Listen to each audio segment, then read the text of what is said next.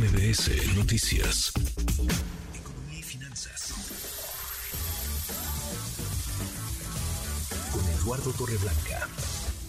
Lalo, qué gusto, qué gusto saludarte, ¿cómo estás? Igualmente, Manuel, me da gusto poder saludarte y poder saludar al público que nos escucha. Buenas tardes. Muy buenas tardes, estamos haciendo cortes de caja, el saldo, el balance de lo que este 2022 va dejándonos en el terreno económico.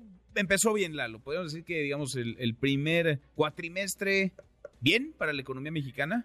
Muy bien, muy bien el primer cuatrimestre, sobre todo si consideramos que se pensaba y la mayor parte de las empresas que hacen análisis y hacen prospectiva creían que en este año la economía mexicana difícilmente podía crecer más de 1.5%. Y mira, el primer cuatrimestre arroja números muy positivos porque finalmente Estados Unidos no incurrió en una recesión en la primera mitad del año y eso ayuda a que la economía mexicana tenga mejores rendimientos, como es el caso de otros países en el mundo. Hoy el INEGI dio a conocer el dato del IGAE, Indicador Global de Actividad Económica, que no es otra cosa más que una especie de cálculo del Producto Interno Bruto mensual.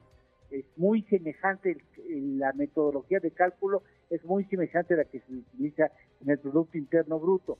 Y arrojan los siguientes datos. En cuanto a crecimiento anualizado, abril 3.3%, 3.3%.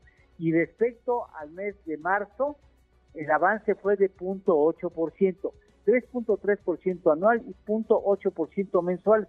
Es un muy buen dato. El sector primario, el campo, crece en términos anuales 3%. El sector industrial ya presenta una contracción en la demanda de Estados Unidos con un 1.6% y el sector terciario, el sector del mercado interno, con un avance anual de 4.1%, este es muy positivo, 4.1%, y en tasa mensual un avance de 1%. Sin lugar a dudas, son buenos números que de mantenerse así pudieran pensar o hacer pensar que en este año la economía mexicana no solamente no incurrirá en una recesión, claro es condición que Estados Unidos no la pretende, pero que el crecimiento estaría en terrenos incluso superiores al 3, 3.5%. Falta todavía ver la segunda parte del año, sin embargo, el rendimiento al primer cuatrimestre es bastante positivo. Pues qué bueno, qué bueno, ojalá que se mantenga y ojalá que sea así mejor que el que las proyecciones están estimando. ¿Lalo, tenemos postre? Claro que sí. Este, hace 525 años se dio a conocer el primer cepillo de dientes en China, mm. en 1498. Mira. 525 años de historia. ¿Y antes, Lalo, cómo le hacían?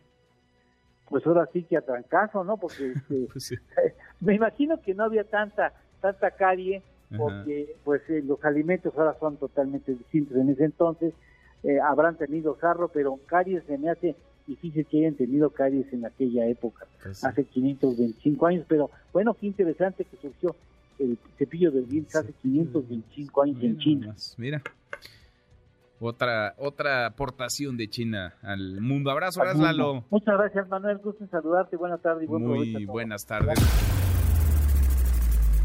Redes sociales para que siga en contacto: Twitter, Facebook y TikTok. M. López San Martín.